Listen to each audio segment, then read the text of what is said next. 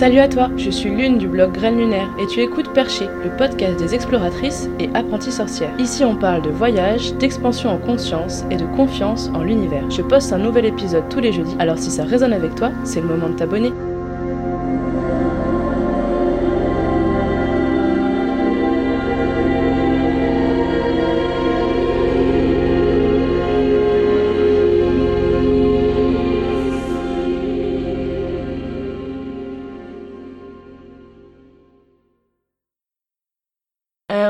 Parle de blocage sexuel. Youpi. On parle de ça parce qu'en fait, euh, j'ai écrit un article en septembre qui s'appelle S'exploration 1, parler de désir et de plaisir en famille. Ça a été un article assez difficile à écrire pour moi et en même temps je suis trop contente de l'avoir fait parce que je sais que ça a aidé beaucoup d'entre vous. Suite à cet article, j'ai une actrice qui m'a envoyé une question, euh, la question, qui m'a dit euh, mais du coup comment on fait pour se libérer des blocages sexuels? Et là j'ai eu envie de lui répondre euh, bonne question. fin de l'épisode. Ça m'a donné envie de creuser et euh, j'ai quand même quelques trucs à dire quelques réponses à apporter. Bon déjà, euh, si t'as pas encore lu l'article qui parle de désir et de plaisir en famille, je te conseille de le faire. Du coup, je vais le mettre juste en dessous parce qu'il y a plein d'informations dedans.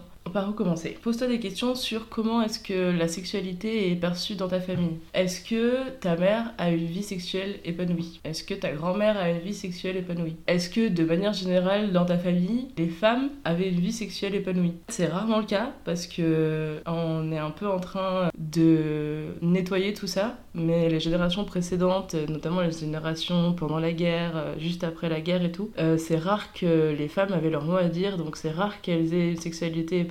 Dans notre sexe, dans le sexe féminin, on porte euh, toutes les mémoires des blessures et des douleurs euh, que les femmes dans notre famille ont subies. Il faut nettoyer les mémoires euh, cellulaires.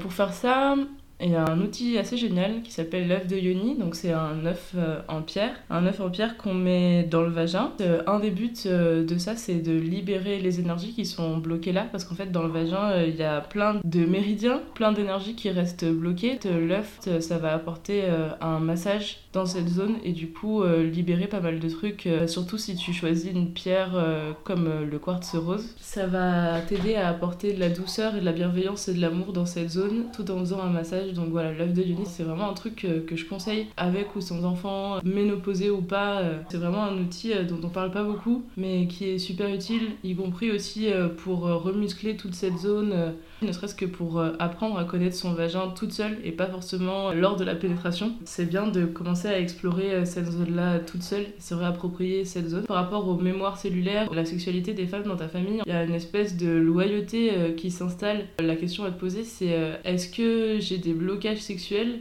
un peu par loyauté envers les femmes euh, de ma famille, est-ce que si j'avais une vie sexuelle épanouie et une vie de couple épanouie ou en tout cas déjà une vie sexuelle épanouie, est-ce que je serais pas en fait en train de trahir euh, inconsciemment euh, les femmes dans ma famille quoi? Il y a tout un travail de réflexion et d'introspection à faire là-dessus, de lâcher prise, de s'autoriser à avoir une vie sexuelle épanouie, parler avec les femmes dans ta famille de ce qu'elles ont vécu, de ce qu'elles ont enduré. Le plus important c'est d'en parler quoi. Moi je sais que j'ai mis super longtemps à parler de ça parce que euh, je suis un peu tombée dans le piège de la meuf euh, super libérée, euh, prête à tout.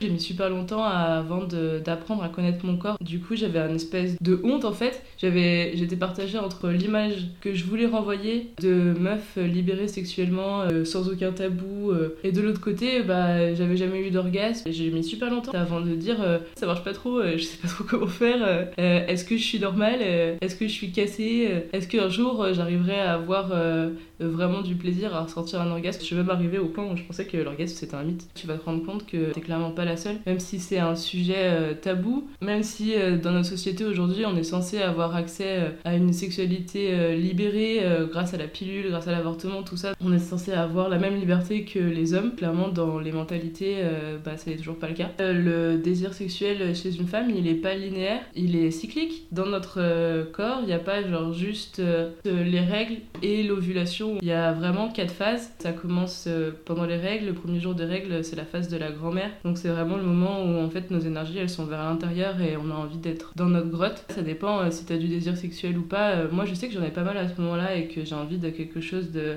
d'assez fort, plein d'amour et tout. Mais il y a des femmes qui, soit elles en ont pas du tout envie, elles trouvent ça dégueu, et voilà, il y a celles qui en ont pas envie, et celles qui en ont très envie, mais qui, sont, qui se retrouvent toujours insatisfaites quand elles le font pendant leurs règles, qui en voudraient toujours plus et qui trouvent que ça dure pas assez longtemps, et comme s'il il y avait une espèce d'hyperphagie sexuelle. Juste après les règles, c'est la phase de la Vierge. Trop cool, entre les règles et l'ovulation et tout. C'est le moment où, du coup, t'as plus tes règles, tu peux t'amuser, ou allez, c'est reparti. et c'est souvent comme ça que d'ailleurs les mecs, les mecs s'attendent à ça, en fait, qu'on soit du coup disponible juste après les règles. Bah, moi, personnellement, ça se passe pas du tout comme ça. Une idée de revenir à la sexualité, de se sentir prête, de vouloir peut-être y aller plus doucement dans le jeu, avec plus de préliminaires, quelque chose d'hyper respectueux. La phase de la Vierge, c'est aussi euh, la nana qui a pas euh, d'attache vierge dans le sens libre de toute attache. Tu vois, Artemis, euh, la chasseuse là dans les bois, qui vit tout seul avec ses animaux, qui est libre. La phase de la Vierge n'est pas forcément une phase de disponibilité. Le désir est pas forcément là à ce moment-là. ensuite, c'est la phase de la mère. Ça correspond aussi à l'ovulation. Le désir est plutôt là et plutôt facilement accessible et exprimable. Et après, il y a la phase de l'enchantresse. C'est la phase juste avant les règles. En général, il y a quand même un côté femme fatale, séductrice. Euh, sûre d'elle, sûre de son corps. Euh. Après, ça dépend vraiment de toi. Le mieux à faire, c'est de noter en fait euh, ce qui se passe pendant ton cycle. Donc, tu commences au premier jour des règles, tu notes comment tu te sens, les émotions, comment tu réagis si quelqu'un euh, te propose un rapport sexuel de manière euh, plus ou moins euh, subtile, ça peut être intéressant de le faire pendant plusieurs mois. C'est normal si ton désir, si t'as pas envie de ton mec tout le temps ou ta femme tout le temps. je parle d'hétérosexualité parce que je suis hétérosexuelle. On voudrait qu'on soit disponible tout le temps. C'est un peu devenu la norme dans notre société. On parle pas forcément du cycle menstruel, très rarement, euh, la normalité, en fait, euh, c'est le désir euh, masculin. Bah, c'est pas comme ça que ça marche à l'intérieur de nous, quoi. La question que je me pose, c'est est-ce que t'as des blocages sexuels ou est-ce que c'est juste que bah, y a des fois où t'es pas disponible? Je vais vous lire un passage d'un livre, On ne naît pas soumise, on le devient, par Marion Garcia. Et là, elle parle d'une des thèses de Catherine McKinnon, qui est une juriste et philosophe américaine. La première thèse à laquelle elle s'attaque est l'idée que la sexualité serait naturelle et que par conséquent, il faudrait s'y adonner le plus possible et sans tabou contre la théorie freudienne et contre l'hypothèse centrale de la révolution sexuelle des années 1970, selon laquelle il faudrait déréprimer le sexe, et au contraire s'autoriser à vivre pleinement son désir sexuel, Catherine McKinnon affirme le caractère construit de la sexualité. Elle affirme que la sexualité est construite par la domination masculine et que cette hypothèse de la dérépression, McKinnon évite à dessein de parler de libération sexuelle, est en réalité au service des désirs sexuels masculins. Cela se manifeste par exemple, selon elle, dans la représentation que l'on a de la sexualité. Le rapport sexuel normal est la pénétration par le pénis d'un homme du vagin d'une femme, et il prend fin lorsque l'homme a un orgasme. Cette représentation, héritée de Freud, est fondée sur le point de masculin. Selon McKinnon, l'adoption de ce point de vue reflète le pouvoir des hommes sur les femmes. Comme les hommes sont en position dominante, ils ont la possibilité de définir la sexualité selon ce qui les excite et de revendiquer l'objectivité de cette définition. Or, l'hypothèse de la dérépression sert les intérêts sexuels des hommes. En affirmant qu'il est dans la nature des femmes de désirer avoir des rapports sexuels fréquents, les hommes s'assurent une grande disponibilité sexuelle de ces femmes. Étant donné le rapport de force entre hommes et femmes, il est très probable que l'hypothèse dérépressive soit au service des désirs masculins. Trop intéressant. Mais tu vois, par exemple, dans Grey's Anatomy, ils se retrouvent tout le temps euh, dans les salles de garde euh, pour s'envoyer en l'air. Et genre, euh, c'est un peu en mode je viens de perdre mon patient et ma fille est en fait ma mère. et on n'a qu'à faire du sexe pour oublier tout ça. Moi, par exemple, quand je suis stressée, je suis pas disponible. Quand je suis triste, je suis pas disponible. Je suis pas dans un endroit où je me sens à l'aise, je suis pas disponible. S'il y a d'autres gens dans la maison qui font du bruit, genre des enfants, c'est compliqué aussi. Euh, si je suis fatiguée, euh, si euh, j'ai fait la fête la veille, si je suis pas bien dans ma tête, bah je peux pas me lâcher quoi. Donc je peux le faire, mais ça va pas être ouf. En général, si t'es vraiment connecté avec ton mec, s'il te connaît bien et tout, euh, bah ton mec aussi il le sent en fait euh, quand t'es pas totalement présente. Euh, le plus important c'est de vraiment pas se forcer. Je l'ai fait pendant pas mal de temps, me forcer à le faire même si j'avais pas super envie. Se forcer à faire l'amour quand on en a pas envie de le faire, c'est un peu comme se violer soi-même. C'est des traumatismes quoi qui s'engramment en toi. Si tu fais ça plusieurs fois, il y a un moment en fait où tu sauras plus quand t'as vraiment envie et quand t'as pas envie. Donc les conseils à la con là qu'on trouve dans les magazines féminins du genre euh, l'appétit vient en mangeant, euh, allez, force-toi un peu, euh, trouve des trucs pour pimenter ta vie. on le laisse tomber en fait. Si t'as pas envie, t'as pas envie, tu le fais pas s'il te plaît. C'est vraiment le truc que je voudrais que t'emportes de tout ça, c'est que bah, c'est ok si t'es pas disponible tout le temps. Et si tu l'es pas, ne te force pas. Avoir une sexualité épanouie, c'est un droit, c'est un acte de résistance. En tant que femme, non seulement d'avoir accès à la sexualité, mais surtout d'avoir un accès agréable en fait à la sexualité et de clamer son droit au plaisir. C'est un processus en fait, c'est pas un déclic. Soit t'es célibataire et tu commences ton voyage toute seule, donc euh, tu commences à bosser sur toi.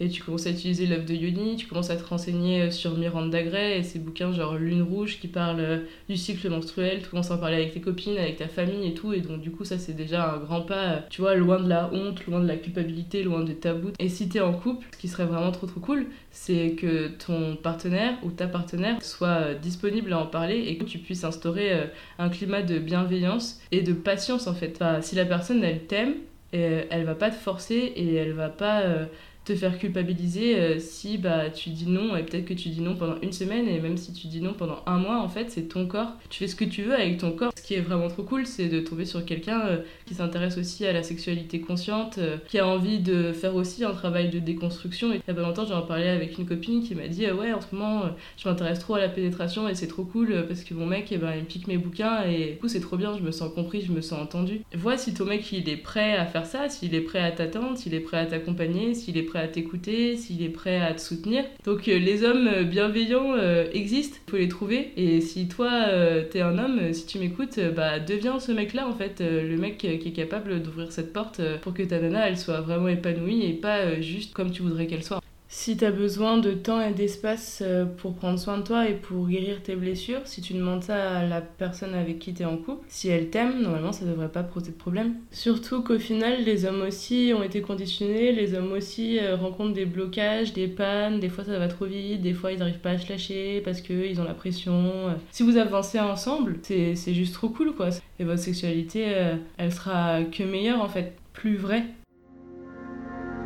C'est la fin de cet épisode, mais la conversation continue sur la page Facebook Communauté Lunaire. Si tu as envie, tu peux aussi parler de ce podcast à tes amis. Prends-le comme un signe.